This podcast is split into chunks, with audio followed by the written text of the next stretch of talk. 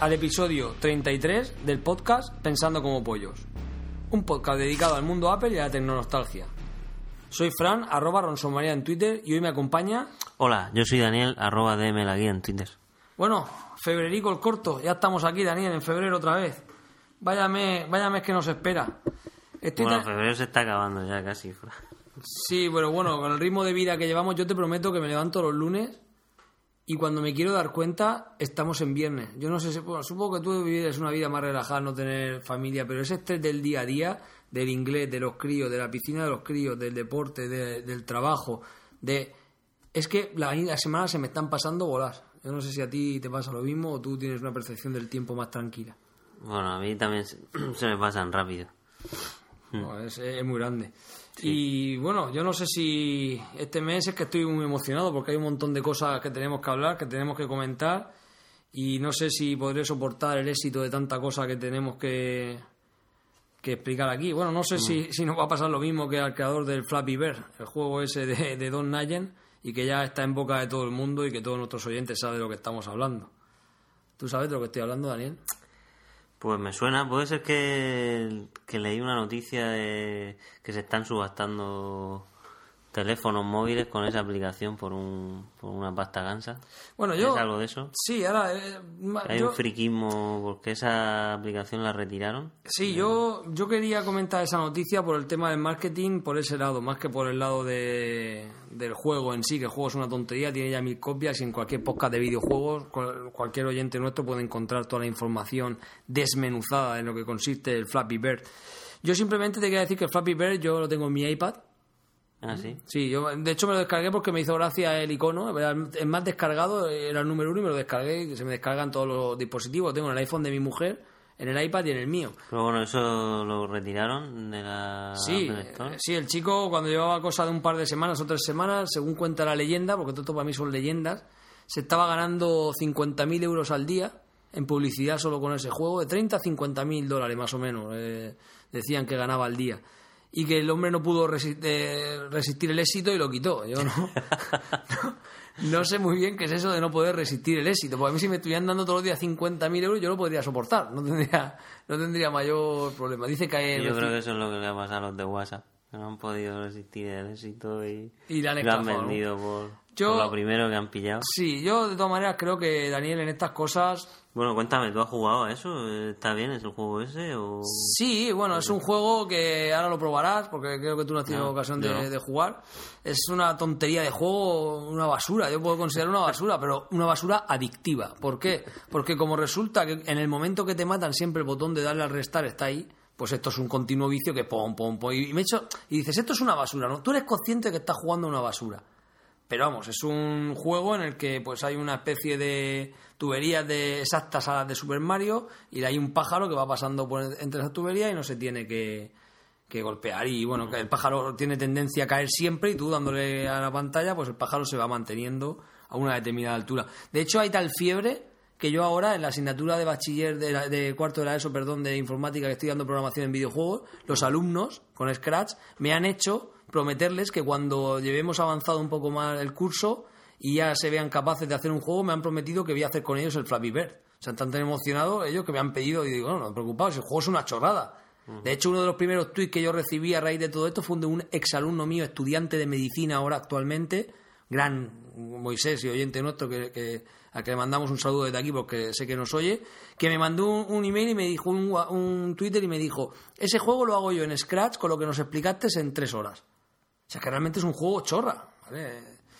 Pero yo creo que el caso de que el juego eso que generaba de 30 a 50 mil euros diarios de publicidad y tal, y que ha retirado el juego porque no podía soportar la presión, ahora parece que está saliendo que ese desarrollador tenía dos juegos más en, la, en el Apple Store y parece ser que es- ha multiplicado por 20 mil millones las visitas y las descargas de esos dos juegos.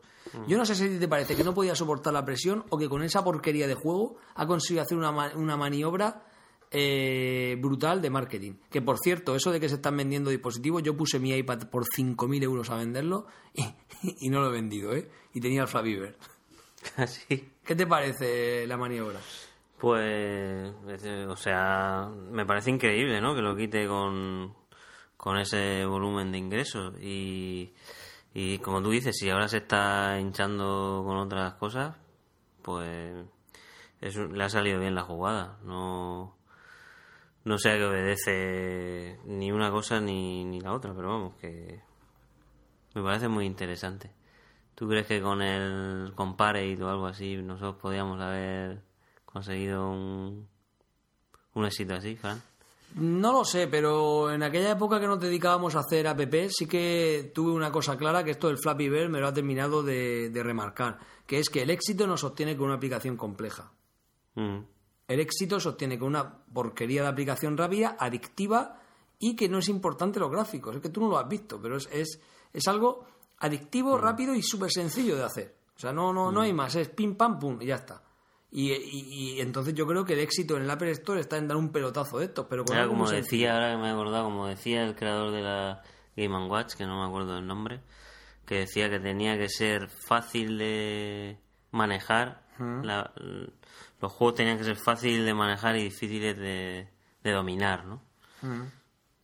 Yo... De, de comprender las reglas. eso, Sí, y- no, claro, es que esto no tiene ninguna regla, es que esto es, es- es la mecánica más tonta No, pero será difícil, o sea, será muy sencillo, pero a la vez complicado de, de, de dominar, ¿no? El pájaro o lo que sea. O... Sí, claro, es... es- Pero la eh, mecánica es sencilla. la mecánica es absurda, los- pero el... Los Angry Birds, ¿no? Yo no juego a ese juego, pero Mira, yo, vamos, yo, eh, es que como estoy oyendo aquí a Daniel, que todo el rato eh, está hablando del Flappy Bird, no el Flappy y- Bird. No, no, el Flappy Bird eh, auténtico yo lo tengo aquí. Entonces Dani se va a echar una partida en directo para que él pueda apreciar qué es el juego.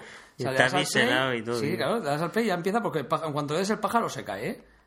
Eso es. Verá, poder... Dani en directo se está echando ahora mismo una partida, ¿eh? Al Flappy Bird. Se está riendo, pero adictivamente ya está aquí el botón de restar. Entonces tú automáticamente es otra vez, y esto- y otra vez, y otra vez. Y esto no tiene fin. No sé, Dani, dinos las primeras impresiones, porque estás jugando por primera vez al Flappy. Bird. Oye, pues, es bastante adictivo, macho, la tontería. Yo ayer vi un vídeo de un hombre que había hecho 999 puntos. No, no sé el dominio que tiene que tener. De hecho, estaba con una capucha y estaba súper concentrado y, y no lo podía molestar nadie. La capucha tapaba la cara y estaba el tío concentrado. Verás que el juego es adictivo, pero el juego es- realmente es, es una tontería. Yo, mira, como conclusión a este tema, es que Dani está viendo, no puede parar de jugar ahora. Es verdad. Bueno, eh, Esto no me lo puedes pasar, ¿no? Eh, no lo tienes tú, ¿no? 5.000 euros te vendo el iPad, porque ya no se puede conseguir.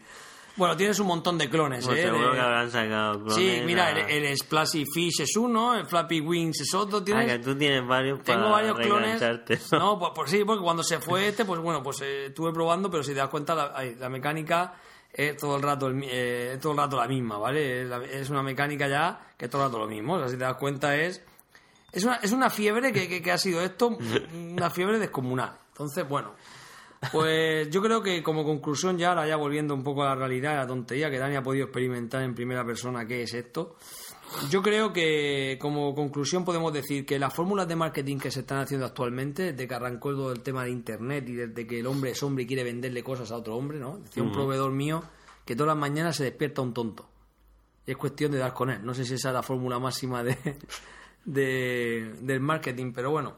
Creo que se está, eh, se está experimentando ahora unas fórmulas de marketing jamás vistas hasta hoy. Hasta hoy la gente se está ingeniando de una manera muy grande el cómo poder vender su producto. Yo creo que lo que ha hecho este, esta maniobra de marketing de retirar, porque yo no me creo que sea por amenazas, ¿eh? no, lo siento, no me creo, ni por fórmula de éxito. Yo creo que esto ha sido como... De hecho, otro día en un, en un, en un podcast de psicología que escucho, que se llama Psicología con Alfonso, eh, que recomiendo desde aquí, por el tema de inteligencias múltiples y demás, es un psicólogo que estoy bastante siguiéndolo por el tema de la educación. Sabes tú que la educación y la psicología van unidas un poco de la mano. Y es importante eh, tener conceptos de psicología y de inteligencias múltiples y demás para poder eh, aplicarlo en la educación. Pues ese hombre en el podcast decía, eh, tiene un, un término, que no recuerdo ahora científico, para cuando tú ansías una cosa y no la puedes tener, el ansia se te dispara más. Y eso es un fenómeno psicológico que, que está experimentado. Yo creo que este hombre lo que quiso conseguir es, os voy a dar el Flappy Bird, lo voy a quitar y crear una fiebre allí con esto, porque ya, ya lo tú has dicho, ¿tienes el Flappy Bird verdadero? O sea, ya, ya ya no, no, tengo el verdadero. Y, y esas leyendas de... No, sigue existiendo. Bueno, no queremos tampoco perder más tiempo en esto, simplemente ha sido un comentario, eh, está en, toda- en boca de todo el mundo y, y no sé yo si, si eso va a tener más éxito o no. Bueno, Va, volvamos a por qué estoy tan emocionado, porque hemos empezado el podcast así y no sabemos por qué estoy tan emocionado y no me puedo emborrachar de éxito, no quiero emborracharme de éxito. Mira, resulta que desde que conocí sobre todo a Pablo Avilés y fuimos a Retro Madrid, acuérdate, eh, yo llevo muchos meses dándole vuelta a organizar un evento en el colegio donde trabajo, que es Santo Domingo, que es un, pues un, un BIC, ¿no? un bien de interés cultural y un monumento del siglo XVI, un monasterio del siglo XVI, la primera universidad de todo el Levante eh, español y es un, es un em- edificio tiene un empaque muy grande. Pero bueno, al margen de todo eso, a mí el Retro Madrid, Retro Barcelona, Retro Albacete, Retro lo que sea, me enamoró mucho. Pero a raíz de mis conversaciones con Pablo Avilés, lo que realmente me enamoró fue el proyecto que Pablo Avilés eh, ha empezado a hacer hace cosa de unos meses, que es el de videojuegos por alimentos. ¿Sabes en qué consiste videojuegos por alimentos? Sí. Bueno, explicarlo al público, pero tuvimos aquí a Pablo Avilés en nuestros micros y, Y, lo contó, claro. Y, y fue curioso que también nos comentó que había salido ahora, que él lleva muchos años Mm. haciéndolo y había salido algo algo parecido, que le estaban dando mucho bombo en, por internet, no me acuerdo. Jugaterapia. Jugaterapia, sí, sí. Bueno, el caso que no vamos a entrar es aquí curioso, en, eso es curioso. en- Lo que hace el marketing. Ahí está. Bueno, pues ahora te voy a decir unas palabras de un sacerdote que me dijo otro día con relación a esto de, del marketing y que me hizo reflexionar mucho. Mira, Pablo Avilés, como bien sabe mucha gente, bueno, pues es una persona, ya, empieza a ser un personaje público por estos sitios y los personajes públicos, yo hablando con él otro día, le decía, mira, cuando uno es público tiene la virtud de que lo conoce mucha gente, pero el defecto de que va a ser también criticado por mucha gente, por diferente índole. Pero yo, que sabes tú que tú y yo no tenemos ni malos rollos con podcast, ni malos rollos con nadie, que tú y yo vivimos una vida paralela a todo este, a toda esta vorágine de asociaciones, podcast, peleas, no, nosotros sabes que nosotros eso ni lo vivimos ni nos importa. Simplemente la idea de que Pablo Avilés pudiera convertir un videojuego que un alumno tuviera en una estantería, en un alimento, a mí me pareció una idea espectacular.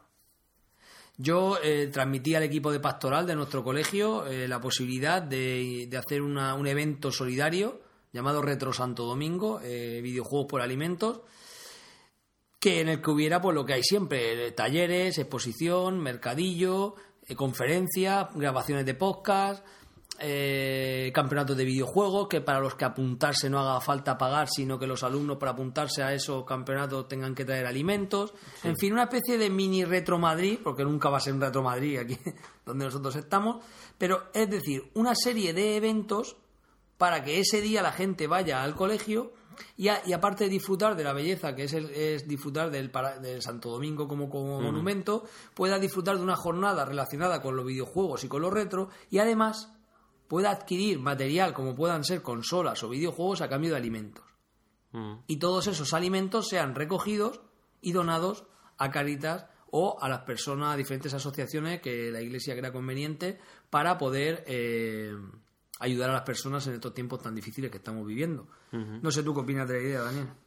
Hombre, la idea es fantástica y el entorno es ideal para un evento de esas características. Eh, bueno, ya me enseñaste el mapa, cómo va a estar distribuido. Yo ha estado aquí Pablo Avilés, ¿no? Contigo, parece que la cosa va para adelante y, y es una iniciativa muy muy bonita, ¿no? Yo, vamos, sé que va a salir muy bien en... Una persona el otro día me decía que, que qué íbamos a sacar con esto. Bueno, sabes tú que las críticas de que parece que hacemos los eventos porque no vamos a llevar algo. Y yo le dije, mira, a mí me da igual lo que vayamos a sacar. Yo lo que quiero saber es cuántos alimentos voy a poder donar. Porque aquí no hay dinero, Daniel, son alimentos. Y la gente dona alimentos y eh, a cambio se lleva un videojuego. ¿Qué es lo que pasa? Que lo- para eso hemos tenido que hacer una campaña durante estas tres semanas próximas de recogida de todo el material que hay en, en- de nuestros alumnos y profesores, Ajá. poder recoger todo ese material que la gente no tenga en casa y no lo vaya a utilizar. Pero no ha salido de ese ámbito, del colegio, la, Eh, la recogida de... Hay dos, hay dos líneas en las que estamos haciendo. Una es que a Pablo Avilés, eh, como mm, tiene diferentes Sony, Nintendo y diferentes asociaciones, le donan a ellos material Mm. Ajá. para llevar alimento. Por ejemplo, va a llevar seis juegos de Gran Turismo 6. Va a haber seis, seis juegos de Gran Turismo 6 para poder ser canjeados por alimentos. Y bueno, no te puedes ni imaginar cuando la gente ha empezado a donar en Santo Domingo, han empezado a salir consolas con caja del año de la polca, ¿eh? videojuegos antiguos, videojuegos modernos, la gente se está volcando y bueno, estamos súper súper ilusionados. En pensando cómo pues, vamos a dejar ¿Y tanta quién- información quién- y en la página o web sea, de- según el valor, ¿no? Un entendido Sí. como Pablo Avilés le pone un precio Sí, ellos lo tasan, claro. lo tasan con pegatinas. Entonces los juegos van en juego de tres alimentos, cuatro alimentos y cinco alimentos. Y las consolas a partir de 30 alimentos. Entendiendo siempre por alimento no una sopa de sobre, sino un kilo, digamos, de alimento, por hacerte una idea. Claro, el otro día ¿no? planteaba Alberto la, la pregunta de, oye, ¿qué pasa si aparece una Super Nintendo con, Claro. con caja, con un Demon Crest con caja? Pues oye, pues tendrán que llevar 80 kilos de alimento. Pues el que se lo quiera llevar, se llevará, se llevará un Demon Crest por 60 euros. Claro. El Demon Crest vale 200 o 300 en el mercado. Pues si aparece uno, nosotros no nos vamos a quedar con él. Lo vamos a poner en el mercadillo. O sea, nosotros tenemos la palabra de que cada Claro, cosa... un cartucho que valga 60 euros. Pues tiene entonces, que llevar... entonces eh, eh, siempre será más barato por Ya, alimento. por eso te digo. Vale. Pero tendrás que llevar, pues a lo mejor 40 alimentos. eh, claro, es un, es un tema delicado, ¿no? Porque la tasación tiene que, que corresponderse con su valor real. Tú no puedes... O sea, ha aparecido... Ya, ya, ya decimos que tenemos una Nintendo con caja. Una, una NES con caja, pero además impoluta, ¿eh? La saca el tío del armario que la tenía en un sitio y dice, pues si yo esto lo iba a tirar, si mi madre lo tiene allí y no Qué le daba fuerte. valor ninguna. Ha salido uno de valor. ¿Eso que vale? empuja, y 50 si euros. Eso que al, al- No, no, no, no. eso al más rápido postor. El primero que llegue. Ya decimos Pero nosotros- con los alimentos. Claro, por alimentos. Entonces eso valdrá a lo mejor 50 alimentos o 40 alimentos, porque esos son 35 o, o 40 euros. Te puedes llevar una NES con dos mandos, con caja, con los papeles, nueva, ¿eh? Con un corcho y todo. Está impoluta. Y pues tú jugaste a esto y dices, a mí me da igual, tú llévatelo y ya está. Eso es un profesor, ¿no? Pues, pues ya sabe que el que vaya allí va a haber una NES. A ver si me entiendes. Sí, que, sí, sí, que- no, no. que, eh, va a haber justicia. Yo lo que quiero sacar es alimento. Va a haber también un campeonato de FIFA. con máximo de 64 eh, participantes. Va a haber también un campeonato de Super Mario Kart para poder jugar también eh, los niños. Van a haber, por supuesto, arcades. Van a haber, vamos a intentar que hayan pinball. en fin, mm, todo lo que Pablo Avilés está moviendo, todo lo que estamos moviendo es para eso, para crear un ambiente retro de máquina y de juego con el fin solidario de videojuegos por, por alimento. Incluso nos ha confirmado la, la asistencia un profesor de la Ingeniería Informática de Alicante que va a dar una charla taller de cómo se hacen los juegos y cómo se qué pinta la ingeniería informática. el chaval sí, que Fran Gallego, en, Fran Gallego. en, En retroconsola en retroconsola Alicante. en Alicante, sí. Mm, Nos ha ofrecido y además no solo eso, sino que va a traer una caja de alimentos. Fíjate. Entonces nosotros, el evento va a ser por supuesto gratuito, no vamos a cobrar un euro para, para entrar, pero sí que vamos a invitar, a, oye, es, trate, pasa un día de jornada pues por un alimento, trate un kilo de alimento para pasar el día allí. O sea, no yo te voy a cobrar entrada, tú vas a entrar y no hay ningún problema, ¿vale? Pero sí que vamos, vamos a instigar a todo el mundo a que, bueno, nada más que por aparecer por allí, pues chico, pues lleva un kilo de alimentos, que es para algo solidario, ya disfruta de todas las actividades que son gratis. Lo único que para participar en los concursos, en los campeonatos de videojuegos, necesitas apuntarte con cinco alimentos.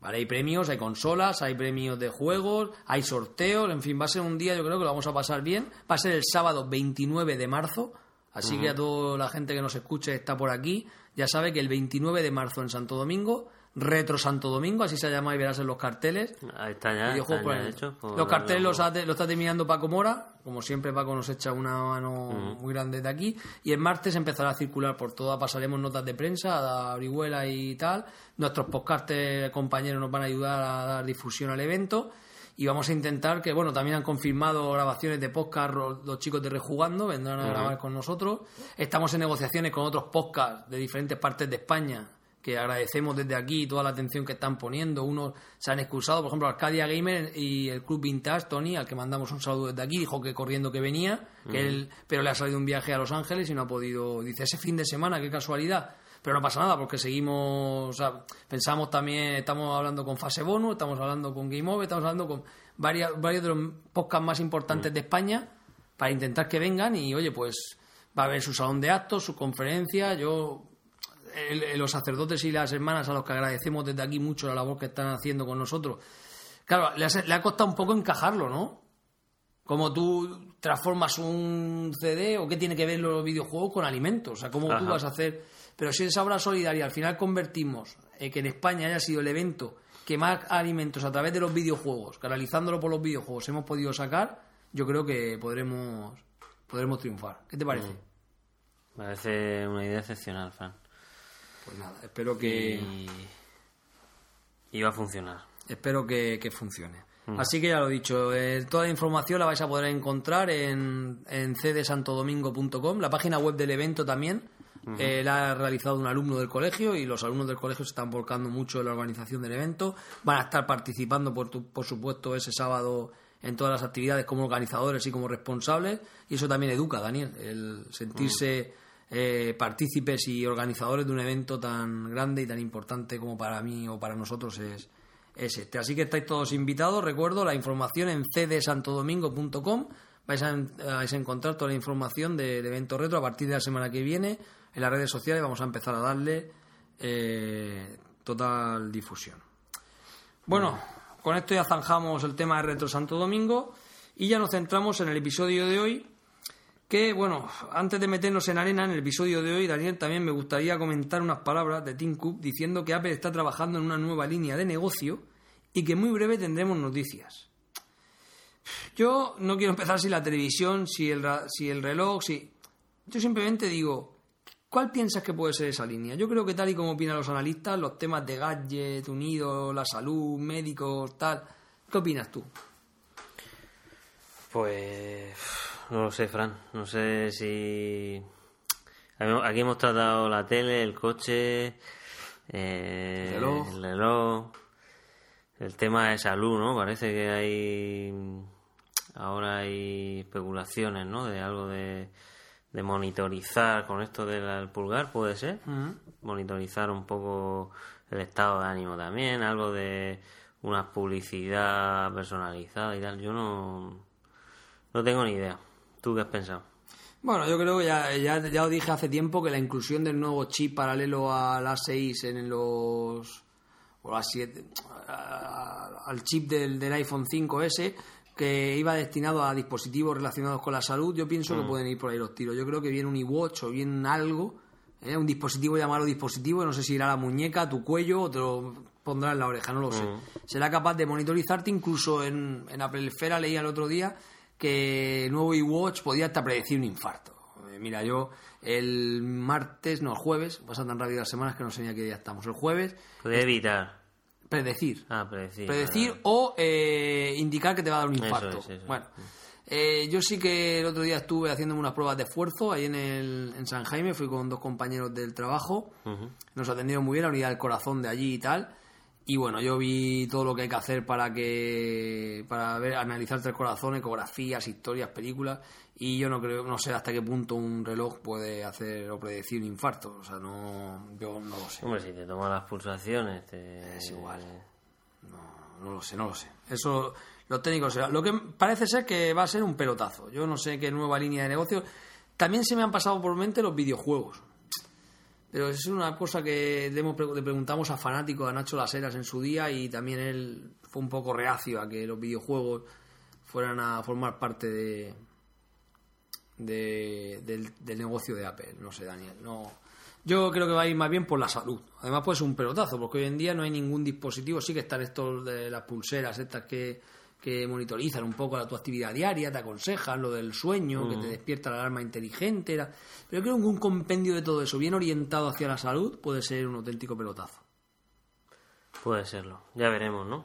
Ya veremos. Bueno, y como deberes para Daniel tenía el último episodio, le estuve preguntando, él, él catalogó Sí, la jornada de, o sea, el no, la jornada no, perdón. El hombre este de, que, que habló en, en la Keynote, aquel día que decías que tenía el pelo, el pelo, Sí, de- el pelo de metálico, de, titan- de titanio, y parecía que aparte, sí, aparte de, de Tim Cook no sabías quién era No me entero, no me entero ningún staff. en- ninguno del staff de Apple. Entonces yo creo que como deberes para nuestros oyentes y para Daniel sobre todo, para que nuestros oyentes estén informados, porque nos ha caído más de un palo de cómo éramos de un podcast de Apple y no sabíamos quién gobernaba allí. Y bueno, era de- cuando se murió Steve Jobs, para nosotros ya no gobierna nadie, ¿no? Pero ahora hablando en serio. Yo, fíjate eh, que me he leído varios libros de Steve Jobs y tal, en la cabeza de Steve Jobs, pero no me he leído. No me he leído la, la biografía la biografía esta de, de Walter Isaacson. de Walter Isaacson. Parece que ahí a lo mejor te ponen un poco más en solfa. Bueno, te voy a hablar un poco del staff. Básicamente es un staff. Tenéis las fotos en. en, en- La dejaremos en la nota del episodio.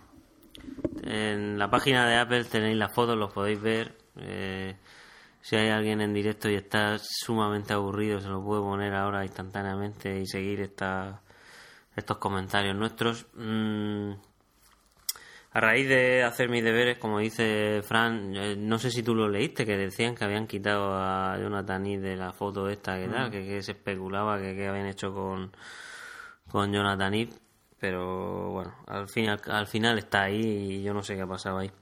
Bueno, eh, como seguidores de Apple, eh, todos echamos de menos a Steve Jobs, pero ahora la figura que aparece es la de Tim Cook, que es el CEO principal del consejero delegado de Apple el CEO, el Chief Executive Officer, se llama en inglés. Es, mm, vamos a ver, Tim Cook ingresó en 1998. Esto es una, básicamente el establo mm, es gente que, que viene con Steve Jobs, vamos, eh, básicamente.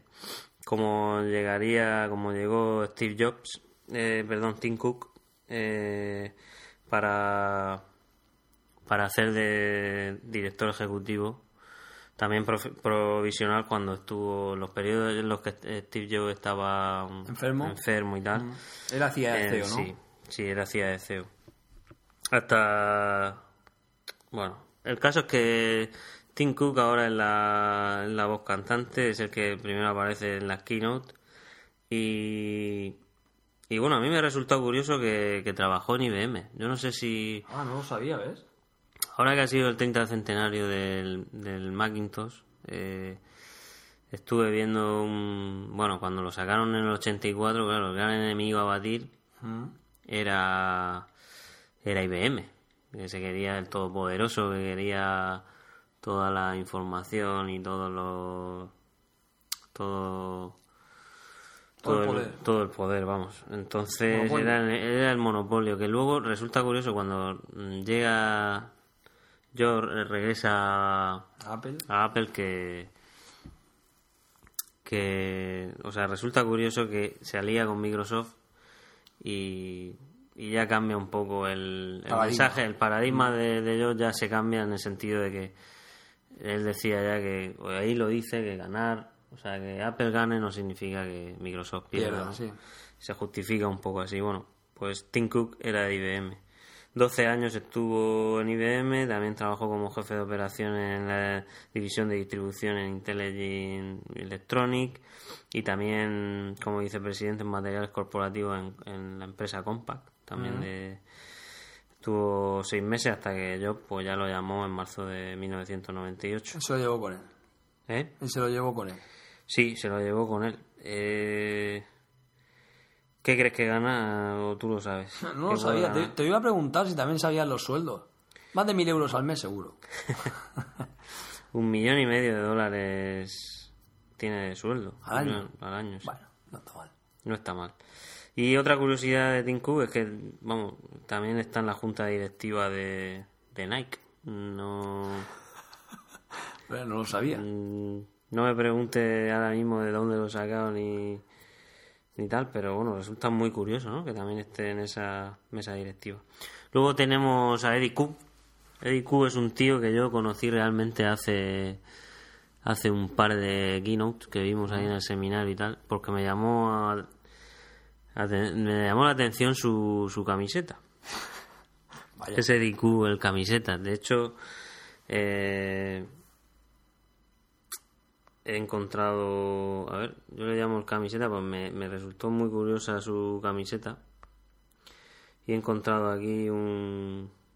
Instantáneamente en... Está abriendo el enlace ahora. Sí, instantáneamente en, cuando Eddie Q sale a escena eh, se habla de las camisetas. Pero es que de las camisetas de Apple se lleva mucho tiempo hablando porque si tú te has dado cuenta todos llevan la camiseta por fuera. Sí.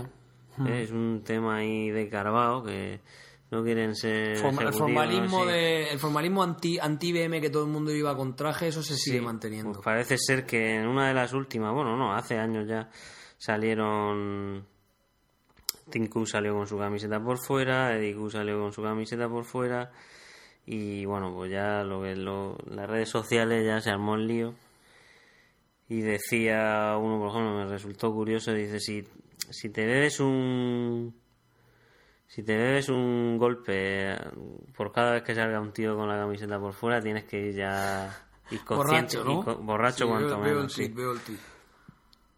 Sí, y bueno, eso generó mucha mucha expectación. Bueno, pues Eddie Q es el a ver, te lo digo ya. Vicepresidente. Sí. Eddie Q es el vice, todos son vicepresidentes senior. Aquí solo existe la figura de Tim Cook y bueno, es el que se el vicepresidente en servicios y software en internet, ¿no? Es un poco el que se ha, sí, se ha gestionado el, El iCloud. Apple Online, o sea, el Apple Store, desde que entró también en 1998, la iTunes, o sea, el Apple Store, el iTunes Music Store, dicen aquí. Y, y bueno, ahora con Siri y tal, mm, ha llevado todo eso, los mapas y el Siri, pues, eh, sale cada vez que hablan de Siri o de los mapas o, o de las tiendas y tal. Y una, bueno, dicen que en 2012 entró en la mesa Ferrari hace una, una como una mesa de, ¿De expertos? de, de expertos, de altos directivos y tal, y ahí se rumoreó con la, con la salida de Siri y tal, se rumoreó el, que el La- la futuro, inclusión de- sí, de esos bueno, la inclusión del dispositivo y un probable iCar, Hmm. ¿no? El- porque si no recuerdo mal sí que estuvo muy en caliente lo del coche, ¿no? Sobre todo el fallecimiento de Steve Jobs, que su sueño parece ser que era un coche, ¿no? Y un barco también se hablaba mucho. Ah, y un de- barco, sí. Un coche y un barco. Luego tenemos eh, en la tercera figura que aparece Craig Federighi, Este es el que te gusta a ti, Federici. pelo de titanio, ¿eh? que es eh, también vicepresidente senior otra vez de ingeniería software, ¿no? Entonces... No os has dicho lo que ganaba Eddie Cook, ¿lo ah, pues Eddie Q gana 800 mil. un poquito menos, ¿no? 800 mil. Más o menos será el sueldo que, que tengan todos los, los vicepresidentes, ¿no? Por ahí, sobre el millón de dólares. Sí, sobre el millón de dólares. No está mal. Es curioso que que este que Steve Jobs creo que ganaba un millón, tenía el sueldo de un millón y, y entonces Tim Cook pasó a un millón, pero solo ha subido a un millón. Se ve que no, se ve que no. Ha hecho bien. Yo, No le llega, Pues se te voy a decir ve una que no cosa. Nosotros teníamos, cuando los sueldos se pagaban en pesetas, teníamos un ingeniero de camino trabajando en la empresa donde yo estaba Mm. que ganaba un millón de pesetas al mes. Y llamábamos a Mil Dólares Baby, el hombre del millón. en relación a la película de. De perdón. Mm. Bueno, pues Federici, eh, aquí todo el mundo tiene su, bueno, él, él tiene su máster en computación, Sí, y ingeniero. Este ingeniero, eléctrico y tal, en la Universidad de California, y trabajó en Next con, Con con, Jobs. Mm. Jobs. O sea que también era conocido por Jobs y, y volvió a Apple en, en el 2009. ¿eh? Este es el, no este es el volvió jefe de. Sí, este es el jefe de. o el sistema del operativo, sistema ¿no? operativo, de. Maverick and Company, sí. Sí, sí, sí. Y ahora, ahora está más... Es más conocido, yo creo, con la, la- el iOS 7 y el Maverick y tal, ¿no? Parece que cada uno se destaca más cuando, Su cuando producto- saca su producto. Sí, sobre sí. todo ahora que el software de Mac es gratis, pues entonces... Claro. eh, y su pelo. Su pelo hay que reconocer que su pelo también se distingue por su, Su pelo. pelo, sí. Eh, luego está Jonathan Ive, que no voy a contar mucho de él, que es el vicepresidente de diseño, que él le debemos en los diseños de como tal y como lo Mm. conocemos del iPhone, del, del iPad, de los MacBook de colores, o sea, el, el, el iMac de, de aquel de color, todo Mm. eso, el iMac. No, hay un especial en Pensando como Pollo Sí, tiene. tenemos, tenemos un, un especial y él, pues bueno, tiene... Él ya trabajaba en Apple cuando, cuando llegó Steve Jobs, pero Steve Jobs, eh, si no recuerdo haber leído mal, eh, sacó todos los... Todos las... estos, ¿Cómo se llaman? Los ¿Prototipos? Los prototipos, pues. Los prototipos que tenía iba ahí arrumbados y probablemente pues le descubrió el... Sí, la el película de Jobs, iPhone, la película de Jobs cuando termina, eh, entra, él entra, cuando vuelve Jobs a, Mm. a Apple y se encuentra Jonathan Ive, le dice que qué hace ahí en, Claro. perdiendo el tiempo porque le vio los prototipos del iMac. Mm. Entonces Ajá. empezaron así un poco a trabajar y la película se muestra como que él coincide con él allí y empiezan a trabajar juntos. Creo que deja una segunda parte. ¿lo deja No, no, no es segunda no, parte, sino que es el final de la película que cuando Ah, vuelve él a, a Apple, pues se encuentra con Jonathan Ive. Sigue. Bueno, pues eso es el rumor que he comentado, que lo habían quitado, no sé, no sé por qué surgió eso, pero el caso es que está su foto en la página. Dan Riccio, este es un también vicepresidente senior en ingeniería hardware. Hardware. hardware. Eh, bueno, pues él se maneja con con el con el iPad, con el iPod, con el iPhone, todo en temas de ingeniería. Y también entró en 1908 con... 98 con... El 98, 1908, digo. 1998. Y nada, pues trabajó en Compad, como curiosidades. Pues se ve que era, lo conocía Cook, ¿no? A lo mejor trabajaron juntos, quién sabe. Y bueno, pues eso es. Dan Richo. Ya, ese me suena menos, ese hombre. Poco no han inventado Igual nada. que Peter Oppenheimer, que es un hombre, este ya es más ejecutivo, sale con una chaquetita, una camisa, eh, eh, vicepresidente y director en finanzas, ¿vale? Este sabe por qué nunca lo ves, porque como cada vez que van a dar los números siempre sale Tim Cook claro. diciendo todo lo que han vendido y las perras que han ganado, pues este hombre dirá, bueno, pues yo, faena que me quitan. Entró en Apple en 1996 y este hombre viene de negocios agrícolas y consultorías informáticas numerólogo. y tal, sí. Y, y bueno, en el 97 fue ascendido a vicepresidente global de ventas y controlador de la, de la empresa.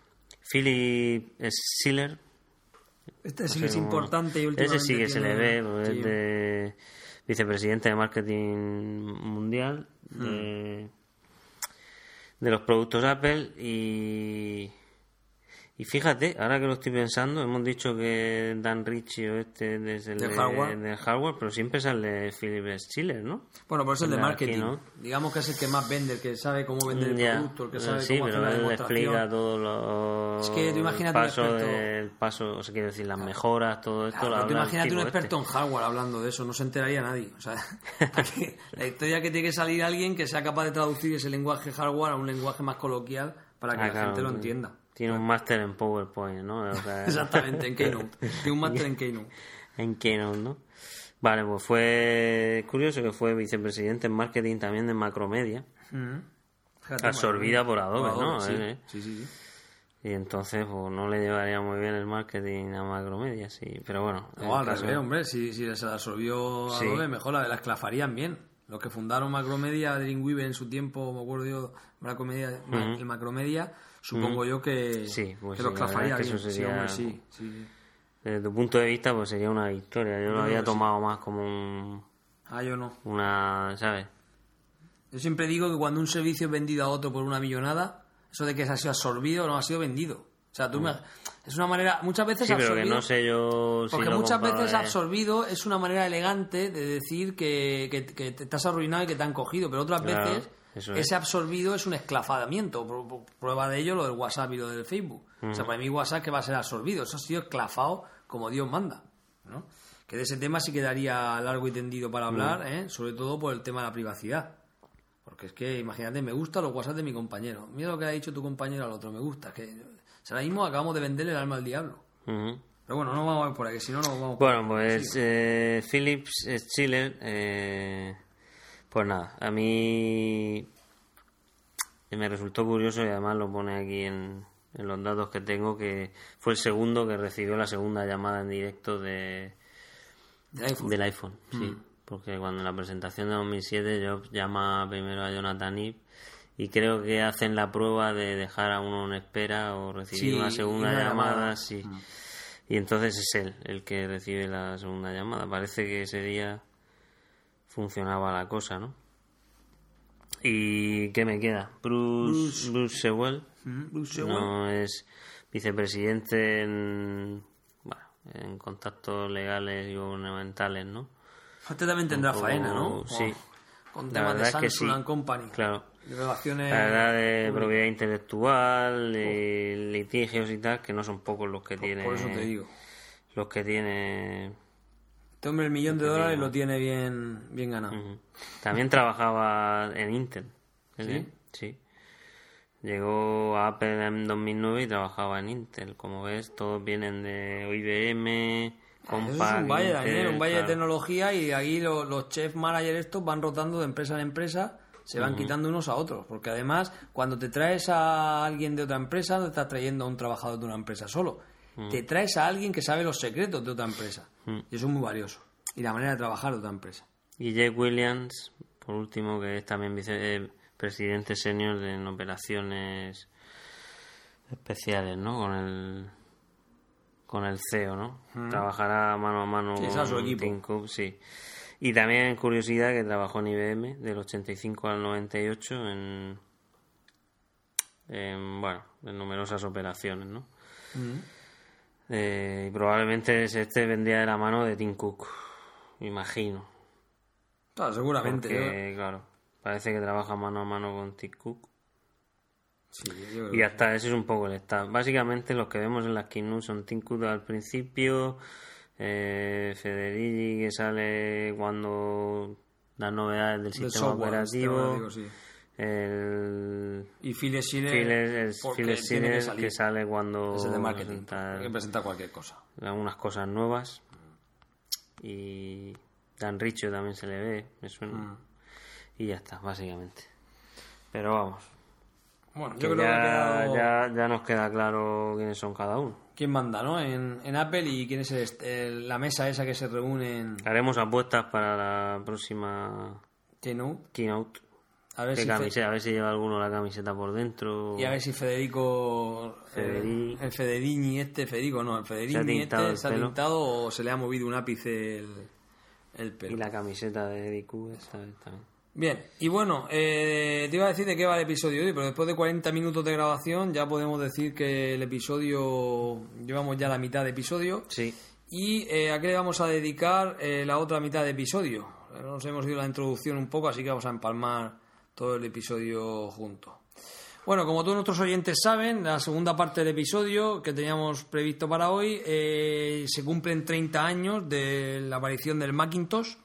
Y tal y como dijimos el episodio anterior, pues queremos rendir un homenaje, o un tributo desde Pensando como Pollos, hacer dar nuestra visión junto con lo que hemos podido documentarnos en diferentes sitios, sobre todo en la biografía de Steve Jobs, de el Macintosh.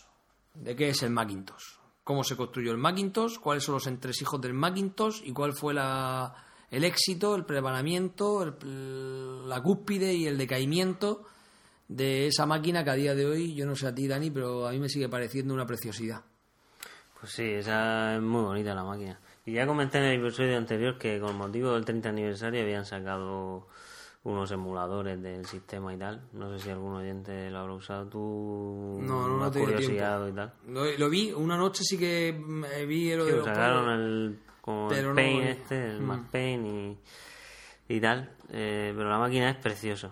O sea, es que la ves y todo lo que el primer Apple ese de madera es un poco tal y luego el Lisa, el Apple II, tal, son raros, pero el Macintosh, es, una, es una Macintosh virguería. es una El- obra de el arte cubico y- ese con, sí.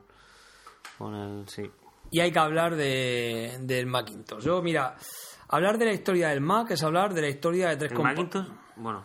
No, perdona, perdona. no, no, no, hablaremos, hablaremos. Ah, no, comentaba que, mira, hablar de la historia del Mac es hablar de la historia de tres compañías, ¿no? Yo creo que Apple, IBM y Microsoft y cómo interactuaron todas ellas durante los años 80, incluso la propia Microsoft con el software, IBM con el hardware y, Micro- y Apple eh, fabricando hardware y software. Se puede decir que eh, es la, la viva historia de informática, eh, la viva historia de, de estas tres empresas y cómo se entrelazan en el nacimiento de la informática para el usuario allá por los años 80, porque es muy importante que nuestros oyentes sepan que antes de los 80, en el 78, 79, la informática estaba considerada solo para grandes empresas, para bancos, para grandes procesos, ordenadores que consumían gran cantidad de energía y rememoro aquellas palabras de Bosnia cuando eh, delante del de HP mm, de Howard le dijo que, que- que para qué iban a fabricar ordenadores personales, que quién iba a querer un ordenador en su casa, que no tenía sentido. O sea, hay que saber un poco la concepción de informática que tenemos hoy y la concepción que se tenía allá por los años 80. Bien, pues nada, eh, fijaos que cuando IBM fabricó su primer ordenador, ya ya por el año 1981, Steve Jobs, que como todos sabemos era un obsesivo de, de derrotar a IBM y el ideólogo principal de, de la construcción del, del Mac, yo creo que es, hay que hablar un poco de historia para entender Como que es Bueno, el, aquí- el Macintosh, hay que explicar de la historia de la fabricación del Macintosh. Aquí vemos un poco el cambio de paradigma que tú has dicho. Cuando yo he hablado un poco del staff, vemos que unos... eh, vamos a ver, aquello era un pirata de Silicon Valley, vamos. Por Sí, es la historia, decirlo, sí, sí, esa sí, es la historia en la que se resumen. Son enemigos que batallan entre ellos, pero que luego el pirateo hay un salto... Ya hemos visto que en el staff hay gente de, de, Hmm, sí, de bueno. IBM, de, de Microsoft incluso, que se... De diferentes empresas, al invierte final. en Apple, sí, sí. al final eh, todo va a lo mismo. Bueno, pero aquella era una época más romántica, ¿no? Sí. Estaba el todopoderoso IBM y el salvador Steve Jobs. Claro, exactamente. Bueno, entonces, eh, mira, Jobs cuando fabricó IBM su primer ordenador, Jobs or- eh, ordenó la compra de un IBM y una posterior disección por parte de sus ingenieros, llegando a la conclusión de que eso era un poco original y nada innovador. Él tenía, seguía teniendo, yo creo que a Jobs y a todos los que vieron en Xerox Palo Alto, vieron el sistema operativo que Xerox había conseguido, la interfaz, sistema operativo no, perdón, la interfaz de usuario con el ratón y, y lo que Douglas Edenberg había hecho con el ratón. Y- WYSIWYG. Claro, WYSIWYG, que era Ah. lo que, lo que yo hago, es lo What que yo you veo. see, what you get.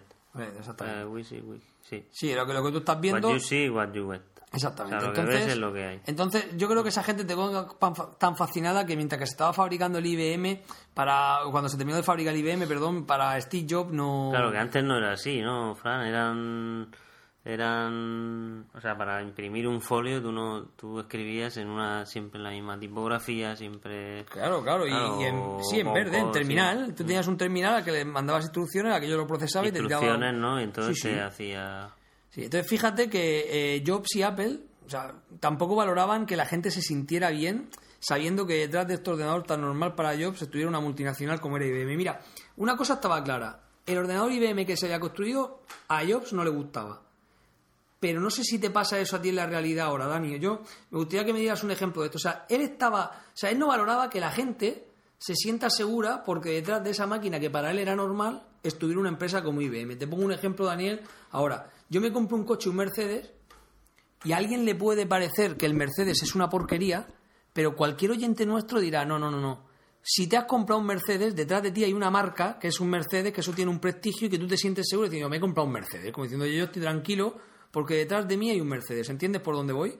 Sin embargo, Jobs y su equipo y Apple no valoraba eso. O sea, IBM a ellos le importaba un bledo y le daba igual que estuviera, que fuera IBM. Sin embargo, la gente sí que se sentía al amparo, a gusto al amparo de, un, de una marca. No sé si, a- si tú como especialista en marketing y en publicidad estás de acuerdo con eso. Pues sí, lógicamente IBM sería el sinónimo de, de- de la más avanzada tecnología. Imagino que no, no habría tu tía, no... Sea, la gente se siente segura, ¿verdad? Cuando detrás de una marca. Sí, efectivamente. Y el más claro ejemplo es Apple, Mm. que es lo que ha conseguido. O sea, es una fidelidad que ya es ideológico, religión. Sí, está ¿eh? claro. Y, Mira. y está todo vinculado a la protección de la marca. Desde que entras a la tienda, todo eso está. Sí, está- está vinculado. Tú eres un fanático de las colas de, de Apple por, para que te aplaudan No te voy a cuando hablar. lo compran, ¿no? Sí. Bueno, es curioso que en aquella época, justo cuando se estaba presentando el ordenador de IBM, Microsoft ya estaba por la sede de Apple. ¿eh? Incluso se cuenta el mismo Bill Gates que en la sede de Apple nadie se inmutó ante la presentación del IBM. ¿eh?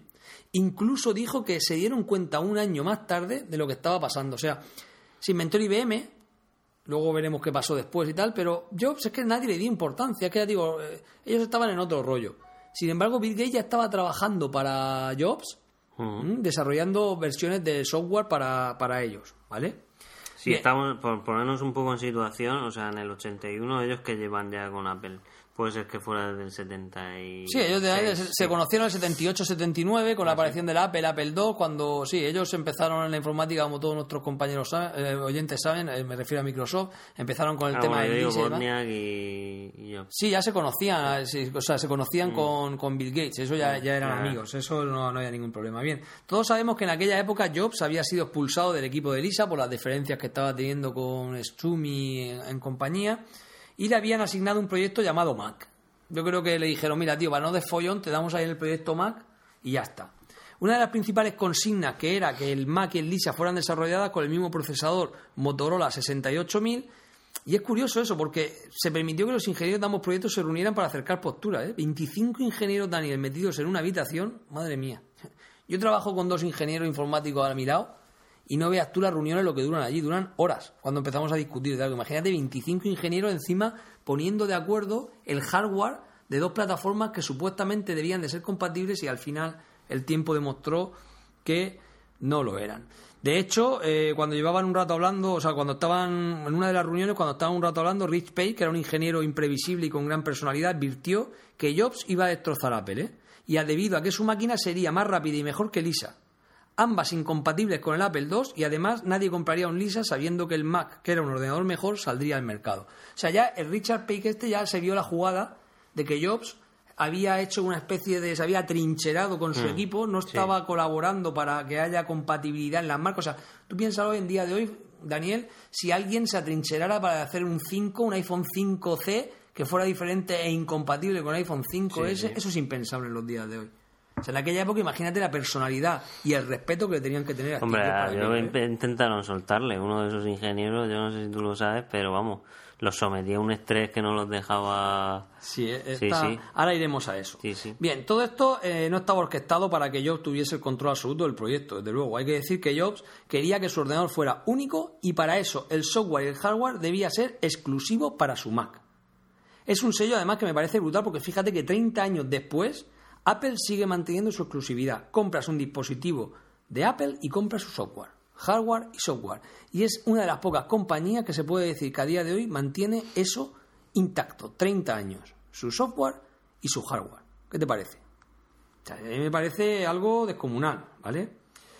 Bien, en la construcción de esta máquina se produce la primera división entre el ingeniero y el diseño, ¿no? Digamos que Bosniak quería y abogaba porque el ordenador tuviera muchas ranuras, tuviera muchos interfaz para que se le conectara. Bueno, es su hardware, perdona, Fran, es su hardware, pero ahí sí que era su hardware, suyo, o sea, producido por él. Ahora ¿De quién? de Apple. De Apple. Sí, bueno. O sea, ahora No, es su hardware, in- in- pero no es suyo, quiero decir. Bueno, vamos a ver. Ahora, sí, ahora metieron ya. el bueno, Intel, metieron. Claro. Estamos hablando de que lo- estamos hablando de que en aquella época el hardware era, digamos, más simple entre comillas que hoy. Hoy es mucho más avanzado. Entonces, con Ah. un componente de hardware está relleno por otros componentes más pequeñitos que a su vez fabrica eh, diferentes compañías. Estamos en un. En aquella época, cuando yo me refiero a fabricar su hardware es que ellos diseñan el hardware. Sí. Luego lo fabricarán, pues las fábricas que tengan que ser, que los componentes tendrán que ser las piezas de cada fabricante, bueno, pero- sí, pero el hardware lo idean ellos. Mm, ellos- en aquella época, por ejemplo, eh, IBM fabricaba el hardware. Sí, el pero ideaba su procesador, ideaba Sí, sí, sí, su sí, sí. su- ventilador. Sí, sí, sí. bueno, no, o cogía uno de los que habían en el mercado. Ah. Incluso en aquella época. Ahora verás tú en la historia como, como la misma fabricación de- del hardware. Ahora, ahora, ahora lo, ahora lo vas Ah, a ver muy con un ejemplo que te voy a poner. Mira. Eh, ¿A dónde me he ido? Sí. Eh, que Jobs y Botnia que empieza a ver un poco la división, ¿no? Porque Jobs lo que pretendía hacer un ordenador para las masas con una carcasa que escondiera la electrónica y fuera casi inaccesible para el público objetivo. Fíjate la diferencia que hay entre un PC de hoy en día. Fíjate lo que te estoy hablando, un PC de hoy en día con un Macintosh. O sea, hoy en día, eh, eh, incluso el primer Apple I y el Apple II, Steve Wozniak lo que pretendía es que eh, estuviera lleno de agujeros para poder conectarle dispositivos y poder interactuar con otros dispositivos. Y Jobs ya estaba peleándose con Wozniak porque dijo que no. Que lo que quería era algo encapsulado en un trozo de plástico que la gente no viera cables, ni viera, ni viera nada, viera algo bonito, que no diese la, la impresión de que detrás de ese aparato había Había- hardware, había dentro, ¿no? Y a mí es una cosa que me enamora, parece el, el ordenador una cara sonriente, ¿no? Sin embargo, Sí. por dentro tiene un arduo proceso de fabricación. Pues nada, durante los siguientes años se, pro- se prosiguió con el diseño de ambos ordenadores y en enero de 1983 se presentó Lisa, un año antes que el Mac. Y además Jobs pagó 5.000 euros a John Katz, que era el ingeniero jefe dentro del proyecto de Lisa, debido a una apuesta de que con lo cabezón que era Jobs y lo pesado que era y lo que dilataba los proyectos, el Lisa le llevaría un año como mínimo de fabricación a, de adelanto, perdón, a, eh, al Mac. Y al final le ganó la apuesta, porque claro, eh, lo de Lisa eso era sota caballo y rey y lo demás cada día le daban vueltas, aquello Sí. no se terminaba y aquello era un proyecto casi infinito. Aunque de cara a la, a la galería Jobs hablaba, hablaba mucho de Mac, en la parte interna de Apple todo era muy diferente. Lo primero que hizo Jobs fue llevarse a su equipo a las torres de Texaco, sede principal de la sede de Apple, para luego, a mediados de 1983, establecerse en una de las oficinas llamadas Bandly 3, Bandly 3. Sitio que, pare- que puede parecer idílico, porque fíjate, ¿eh? que ya en aquella época Jobs construyó un, en- eh, un entorno de trabajo en el que contaban con equipos de alta fidelidad, un piano Bussendorfer, que para que yo me tuve que documentar, digo que es un piano Bussendorfer, cuando estaba preparando el episodio voy a ver qué es esto, que es un piano vienés considerado exclusivo y, al- y de un alto coste. O sea, se puede decir que muy pocas personas en el mundo tienen un piano Buffenberg o Buchenberg. Y una moto BMW. Y una cosa que a mí me llamó mucho la atención. fue- bueno, eh, él, él mismo nombró el que era el cuartel de los piratas y cada vez que entraban ahí a trabajar decían somos piratas, el enemigo está afuera, en fin, aquello se atrincheró. Pero una de las cosas que más me ha llamado la atención es que en 1979 fue cuando se ha inventado el CD. Yo no tenía ni puñetera idea. ¿Tú lo sabías? No. Yo no sé si nuestros oyentes son conscientes de que en el año 82-83, cuando se estaba trabajando en el Macintosh, habían equipos de alta fidelidad para que la gente se relajara escuchando música con varios CDs. Entonces digo, ostras, ¿cuándo se inventó el CD? Pues resulta que el CD fue inventado por el holandés Kishin Mik de Philips y el japonés Toshitada Doi de Sony en el año 1979 y llegó a España allá por los años 90. Yo- de hecho, Sí. de hecho, yo compré eh, mi primera unidad de CD en el año 95 y me costó 80.000 pesetas de las antiguas, que viene a ser, por si hay algún oyente Nobel, viene a ser en torno a los 500 euros en la- de la época, ¿eh? Cuando un ¿Tú te sueldo... compraste un CD Sí, yo me compré una... de una 700 megabytes? ¿O de 700 lo que megas, una unidad de CD, tío. Ah, una 700 unidad de CD, Una unidad de CD, no una grabadora, la compramos después. No, yo me Ah. compré una unidad de CD con una tarjeta Sound Blaster de 20 metros de larga, como, como digo yo, todo eso por 80.000 pesetas. Que dices, vale, tú estás loco, pero bueno, yo trabajaba en las patatas, ganaba dinero y valía casi lo que cobraba un padre de familia al mes, ¿eh? Bien, volviendo al, tam- al tema. Otro lado es el efecto blan- eh, trampa o el efecto halo este que envuelve a todas las oficinas estas de tipo Google, Daniel. Eh, fíjate que él está hablando de un sitio idílico, ¿no? Esto cualquiera, cualquier oyente que, que habla, eh, no sé, parece que diga, estoy trabajando en... Bueno, es que tengo aquí unas notas que dice, esto debería ser un objeto de un podcast, Daniel, porque había que hablar de psicólogos y no sé si con psiquiatras para que hablen de la dualidad esta de, estoy trabajando en Disney World con un megalomaníaco y un narcisista. O sea, es decir, cualquier persona, a cualquier persona que le preguntara de la época de- del equipo de Mac y después de ver todos los documenta- eh, documentales del Mac, que te explicaran dónde estaban trabajando, te dirían, estoy en Disney World porque tengo equipos de alta fidelidad, una moto, un piano, tengo, pero he hecho 90 horas semanales. Entonces, con un megalomaníaco y un narcisista. Claro. Imagínate tú el estrés al que se tuvo que someter. Bueno, de hecho, creo que la mayoría de gente que participó en ese proyecto luego se dejó la informática. En el documental que vamos a poner en, el, en las notas del episodio van a poder ver de- del nacimiento del Mac, Ajá. van a poder ver cómo mucha gente se dejó, se dejó, de- se dejó aquello porque aquello era insoportable. Bien. Yo no sé cómo se gestiona esto, ¿eh? Mira, realmente el otro día estaba, bueno, lo he comentado antes que, que estoy hablando, estoy oyendo ahora el, el podcast de psicología de con Alfonso, que para el tema de mi educación me va bien, pero muchas veces meten también eh, otro tipo de temática. Y el otro día hablaban de, de que iban a hacer uno de gente tóxica y psicópatas del trabajo.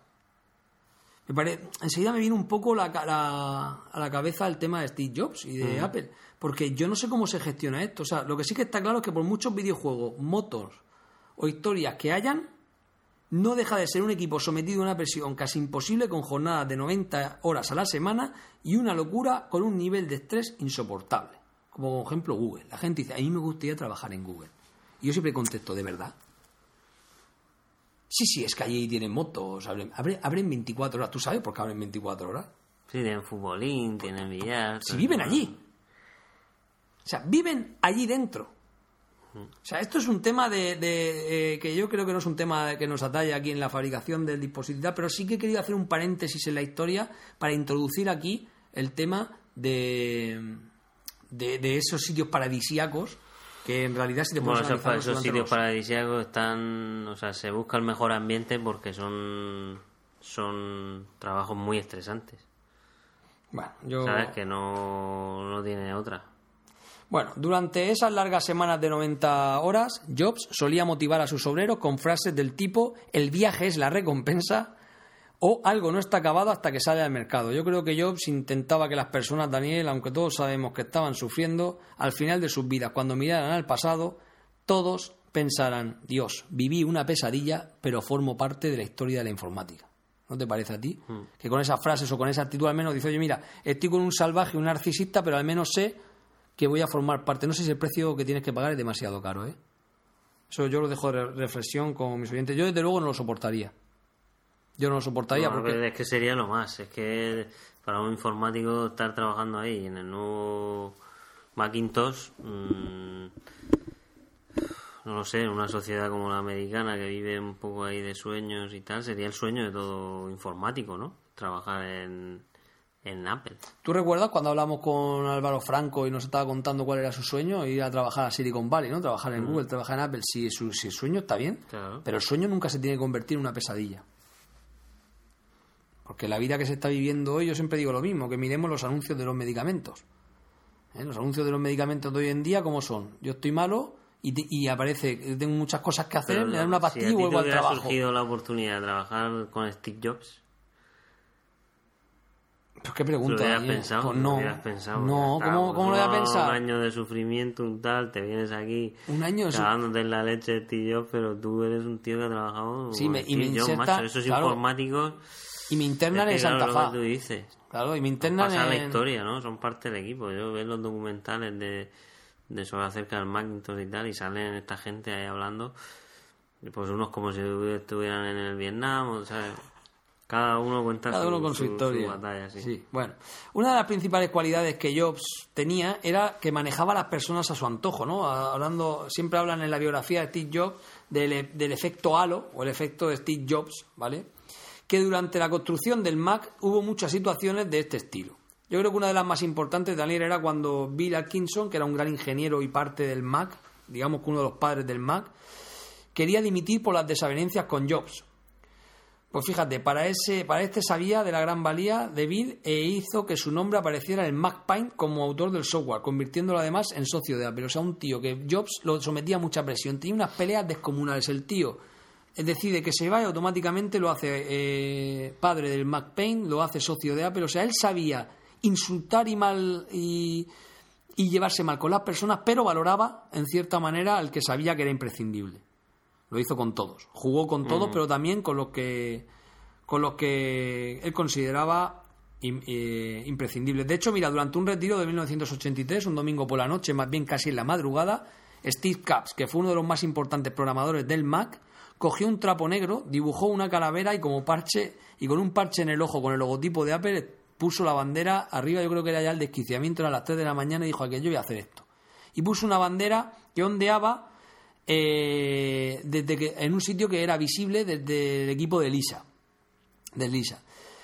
Cual cosa que te estoy contando, al cabo de unos meses, un miembro de Lisa asaltaron y se llevaron la, la, la bandera y después eh, fueron varios eh, miembros del equipo de Mac fueron eh, increparon a la secretaria de, de varios ingenieros de Lisa para descubrir dónde estaba la bandera al final la volvieron a recuperar yo no sé si tú eres consciente de en un momento de fabricación de un dispositivo tan sumamente complicado que la parte adulta de Apple era un desastre. O sea, tú imagínate los ejecutivos, el Sumi, eh, toda esta gente que estaba eh, eh, en la cúspide de, de- del éxito y que iban trajeados con corbata y veían como gente que era sumamente inteligente se entretenía poniendo banderas, los otros iban y se las quitaban.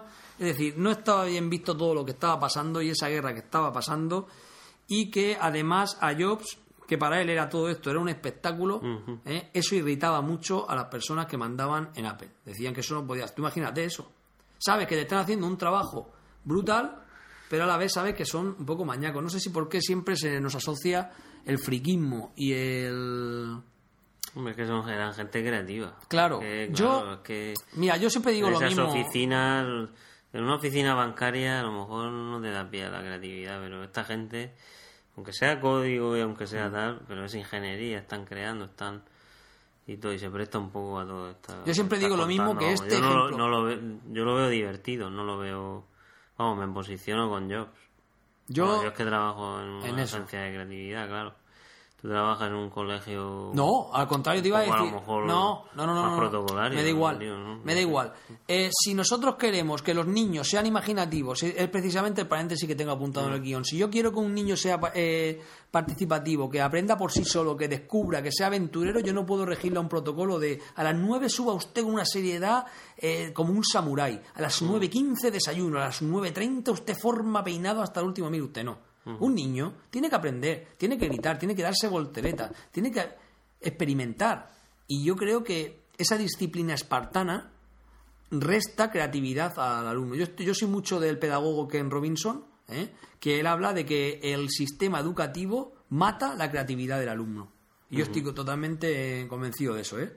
Convencido Yo cuando veo a, a las filas subir, y yo lo estoy diciendo, y vamos, se lo digo a quien haga falta, las veo subir por los pasillos, y el profesor se da la vuelta y dice ¡Silencio! Y todo el mundo sube como si fueras un ejército, ¿no? ¿Viste? A lo mejor puede estar comentando uno al otro, oye, mira esa piedra, y cómo la construyeron y cómo la subieron allí. Pues yo creo que eso puede ser una discusión pedagógica. También habrá otros tirando de los pelos a una y dando follón, eso no te lo puedes quitar. Pero yo soy también muy partidario de, de lo tuyo. De hecho, soy un enamorado de esa manera de trabajar. Pero aún no he conocido si eso produce éxito. No eso sería otro debate para otro podcast. No sé si eh, las oficinas de Google, o sea, si Google tiene éxito por tratarlo así o porque tiene las mejores mentes brillantes del mundo trabajando para ello. Yo no lo sé. ¿Me entiendes, no? No sé Sí. si, si meto tres tontos motivados a- en un sitio a trabajar con futbolines, probablemente se pasen todo el día jugando a los futbolines y no hagan nada. Eh, ¿Me entiendes por dónde voy, no? Tiene que darse ese do- doble factor. Tiene que ser gente muy bien preparada y aparte darle un clima de trabajo que pueda ser productivo. El otro día había un documental de una agencia de creatividad y, iban, iban, les dejaban ir con los perros, como son eran amantes de los perros y tal, el directivo y tal, y cada uno por ahí con sus perros. Y habían una- unas, bueno, tenían que comportarse los perros, eh, más de tres peleas te echaban al perro y tal, pero la gente podía estar ahí, oye, con su amigo fiel y salir a pasearlo tal y volver. Y decían que participaban mucho, o sea, en la creatividad, se fomentaba mucho la creatividad con, con, con estos compañeros y animales por ahí, ¿sabes? Y había un, un ambiente Un muy bueno. ambiente mejor. Mira. Vale, volviendo al tema de la fabricación del Mac, recordamos a otros oyentes que estamos en el momento en el que se está fabricando el Mac, año 1983, y una de las anécdotas más divertidas durante la fabricación del Mac fue la del ingeniero de Sony, Hidetoshi Komoto. Esto es una historia muy curiosa porque Jobs y uno de sus ingenieros estuvieron discutiendo durante mucho tiempo si la unidad del disco que iba a llevar Mac la iba a fabricar Sony o la iba a fabricar otra, otra compañía. Yo se le cruzaron los cables y se empeñó en viajar por Japón, visitar fábrica por fábrica y ver dónde, quién le iba a fabricar a él la unidad de disquete. Y tú fíjate, ¿eh? O sea, el tío se centró en aquello y dijo que aquello era muy importante, eh, quién la iba a fabricar, y se fue y se recorrió todas las, las empresas. Al final fue una empresa, Alps, la que se ganó el favor de Jobs. De hecho, eh, sabes tú que Japón es un sitio muy educado, ¿vale? Y entonces es un poco samurái el sitio, ¿no? Y durante el tiempo que duró la visita, Jobs fue dejando muestras de su mala educación empresa por empresa donde iba, ya que acudía vestido de vaqueros y zapatillas, a todas las reuniones llegaba tarde y encima se dejaba los regalos que por cortesía los japoneses le daban a él, ¿vale? Le daban mensajes que él tampoco respondía, le dejaban regalos y él tampoco los devolvía, se los dejaba allí, o sea, un desastre en relaciones públicas. De hecho, la gente de Japón lo tildó de bastante desagradable y no quería verlo por allí. No sé cómo se ganó el favor de Ips y él decidió que Ips, que era una Alps, perdón, que era una empresa nipona, iba a fabricar el, el disco. Había un ingeniero con él que se llamaba Belleville que estaba seguro de que esa unidad de disco no llegaría en el tiempo que tenía estipulado para fabricar el Mac.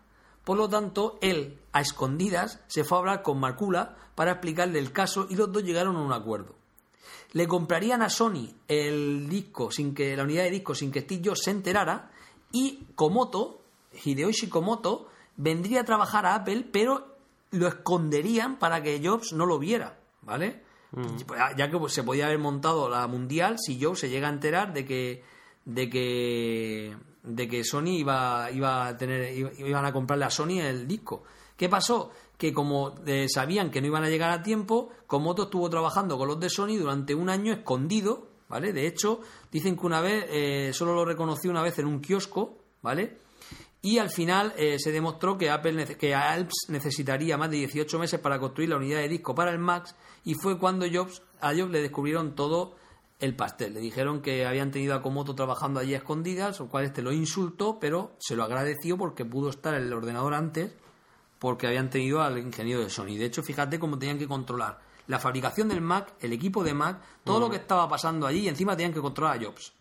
Yo no me puedo explicar qué tipo de halo, de personalidad o de, o de, o de persona era Jobs para permitirle todo aquello. Porque lo más normal es que se hubieran cepillado, por muy creador de la empresa que fuera. Se cepillaron después, sí. Claro, pero que se tenían que que cepillar antes, porque es que esto era, era una anarquía brutal. Hacía lo que le salía de la nariz. Bien, durante la fabricación del Mac, Jobs se reunió varias veces con Bill Gates, ya que Microsoft había desarrollado varias aplicaciones para Apple II y una de ellas, que había quedado maravillada eh, Jobs, era el Excel. Por lo tanto, quería llegar a un acuerdo para que Excel solo se fabricara para el Mac y no para los PC de IBM.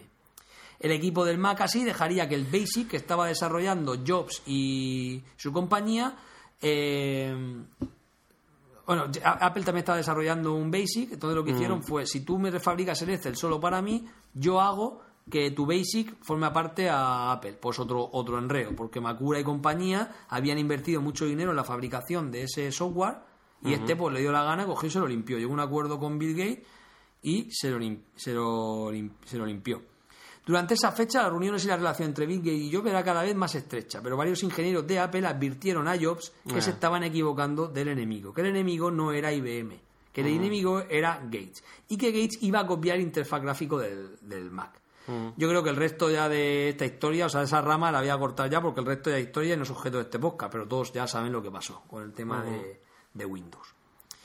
Bien, por otra parte, se mete aquí eh, una persona muy importante paralelamente a toda la, ya hemos hablado de la construcción del hardware, hemos hablado de la constru- del equipo, hemos hablado del software y ahora vamos a hablar un poco del diseño, ¿vale? Susan Kerr, Susan Care, se puede decir que fue la Jonathan Ive de 1984, ¿vale?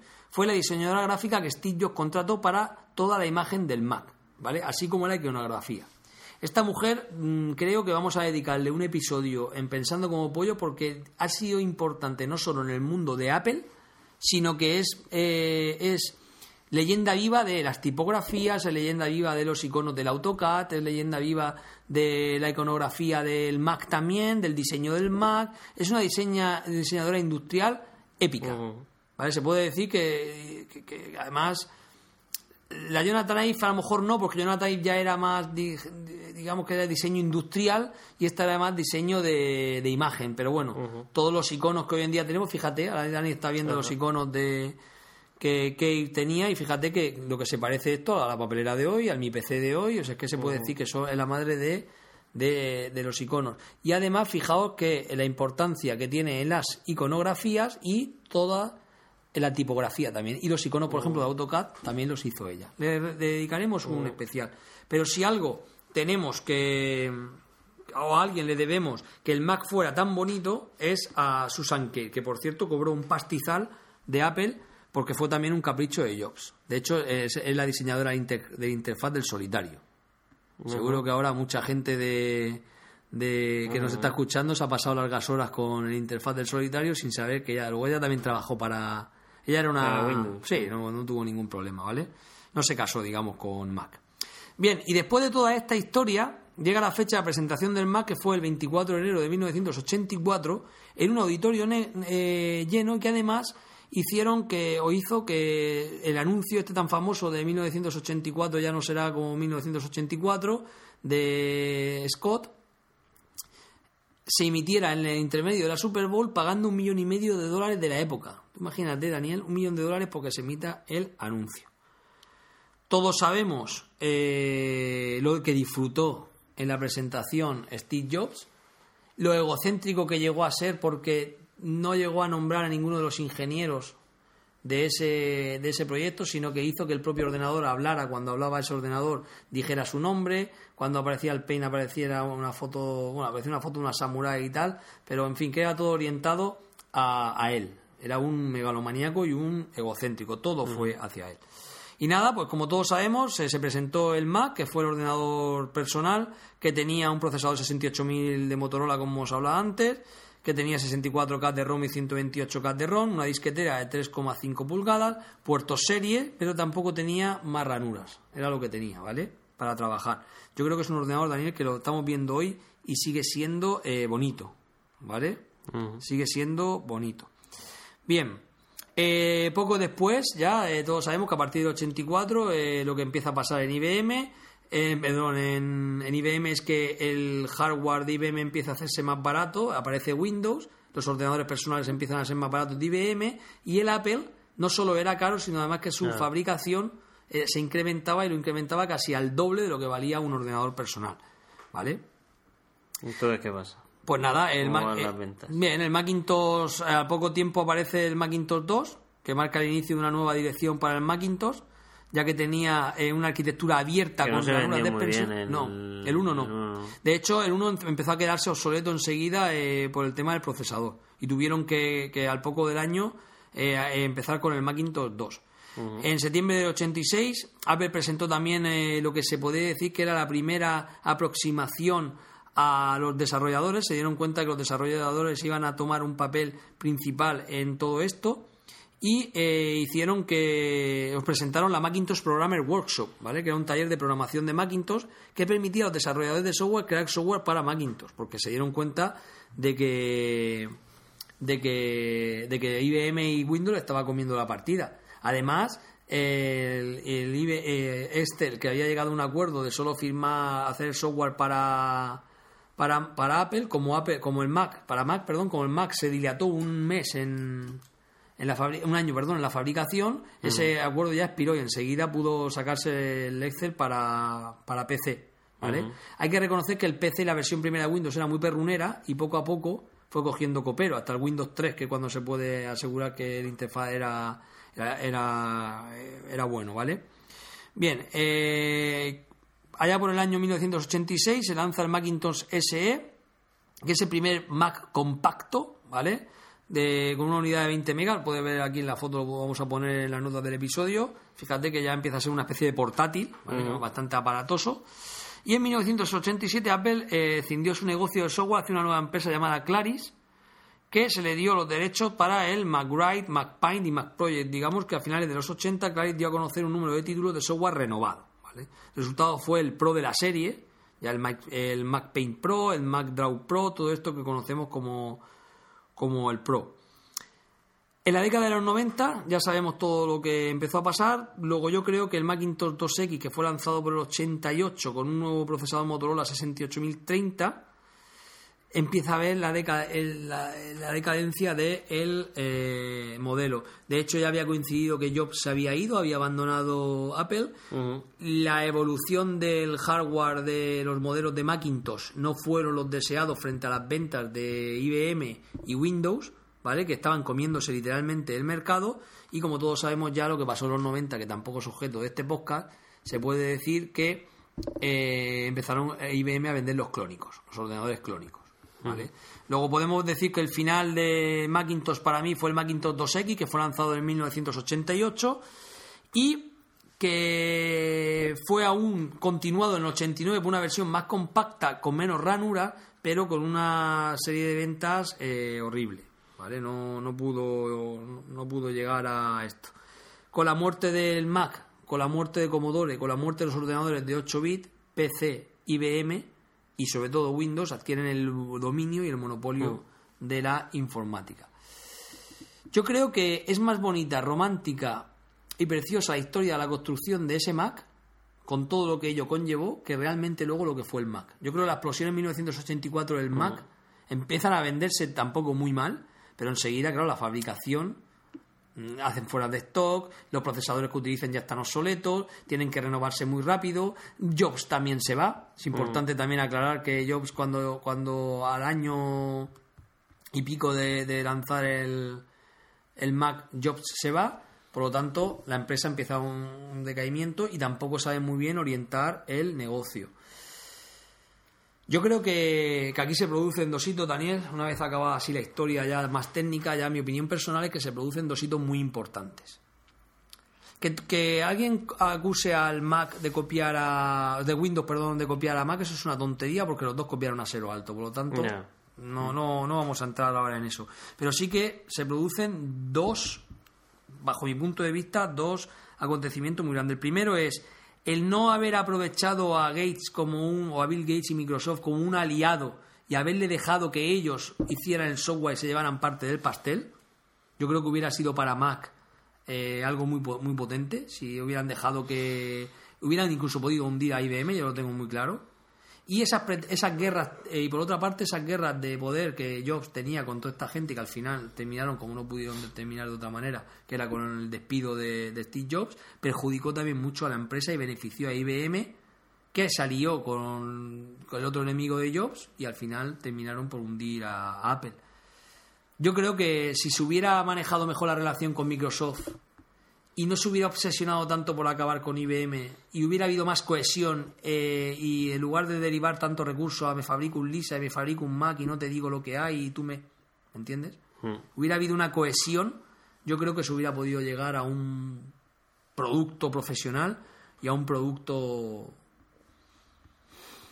único e inigualable. Para mí el Mac sigue siendo muy bonito, sigue siendo yo creo que, que la interfaz gráfica cuando irrumpe también hay que hay que reconocer que los early adopters, esto que tú siempre hablas, ¿no? Eh, para la gente de la New época, adopters. el new adopter estos, para la gente de la época no sería muy impact- impactante como mínimo. ¿eh? Y no sé, Daniel, si quieres añadir algo más a todo el tema este del Mac. Eh, no, eh, s- simplemente me, me alegra que, que se haya sido el 30 aniversario y hayamos repasado todo esto que tiene, que yo creo que la historia no se puede cambiar y si Apple hoy es lo que es es por Porque pasó así. porque pasó así, o sea, porque Steve Jobs se fue de ahí y abrió su mente muchísimo más. Eh, Todo eso que cuentas de...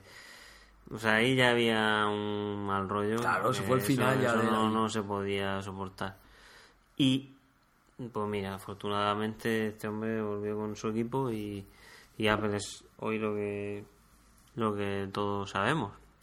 Que espero que no vuelva por esos derroteros. Yo no sé si mirar al pasado sirve de algo y ahora van pueden tener una tendencia a tener cantidad de, de productos y todo eso como, como tenían antes de que viniera yo pero vamos el el Macintosh es una es un fenómeno de, o sea un hito de la informática que además te descubre sin con, todo lo que tú has comentado de de lo de cero, de todo eso, te pones a indagar y es maravilloso ver cómo realmente el, el que copia, copia, el que no Sí. roba y el que, ¿sabes?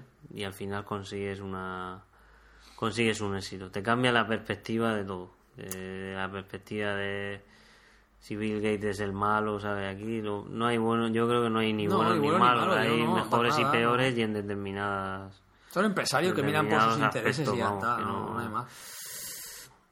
Bueno, pues el chico de Bill Gates cuando trabajó para el software de, de Macintosh, pues se podía dar el caso que se, que se largara con él y se dio, ¿no?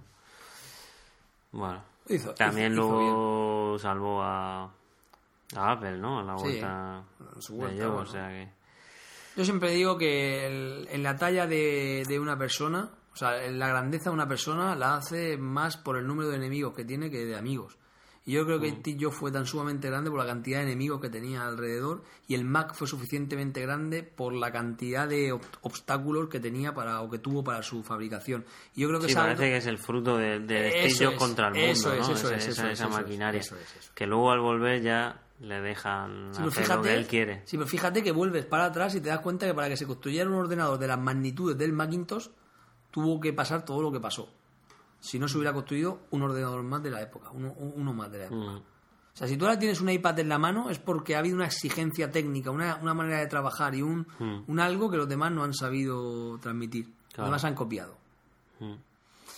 Pues y nada, a con a todos nuestros entes, espero que os haya gustado un poco. Yo creo que la mayoría de cosas las saben, pero simplemente era nuestro deber o le debíamos al Macintosh contar un poco la historia. Más de su fabricación nos ha parecido más interesante que contar todo el tema de su crecimiento y muerte, un mini crecimiento, mini fabricación y muerte. Creo que el halo que envuelve la fabricación de- del aparato es más, más bonito de ser contado que, que los aspectos técnicos de- del mismo. Y nada, eh, recuerda a nuestros oyentes, Daniel, cómo ponerse en contacto con nosotros. Bueno, pues estamos en pensandoconbollos.com, www.pensandoconbollos.com. Nos podéis mandar los emails a pensandoconbollos.gmail.com y en Twitter somos arroba y pollos. Os vamos informando de cuando colgamos el episodio, etcétera. Sí, y bueno, y como he dicho, eh, os recordamos lo de Retro Santo Domingo. Eh, si alguien quiere donar algo al programa y colaborar con nosotros, vamos, no tiene más que ponerse en contacto por cualquiera de estos medios que ha comentado Daniel y nos manda cualquier cosa que quiera donar que pueda ser transformado por alimentos. Nosotros lo cogeremos con, con gran gusto y anotaremos, por supuesto, en el evento, eh, daremos las gracias a todas las personas que hayan donado esa- esos videojuegos para que puedan ser cambiados por alimentos en los tiempos tan difíciles que estamos viviendo. Nada, un saludo y nos vemos dentro de Hasta la poco. próxima. Saludos.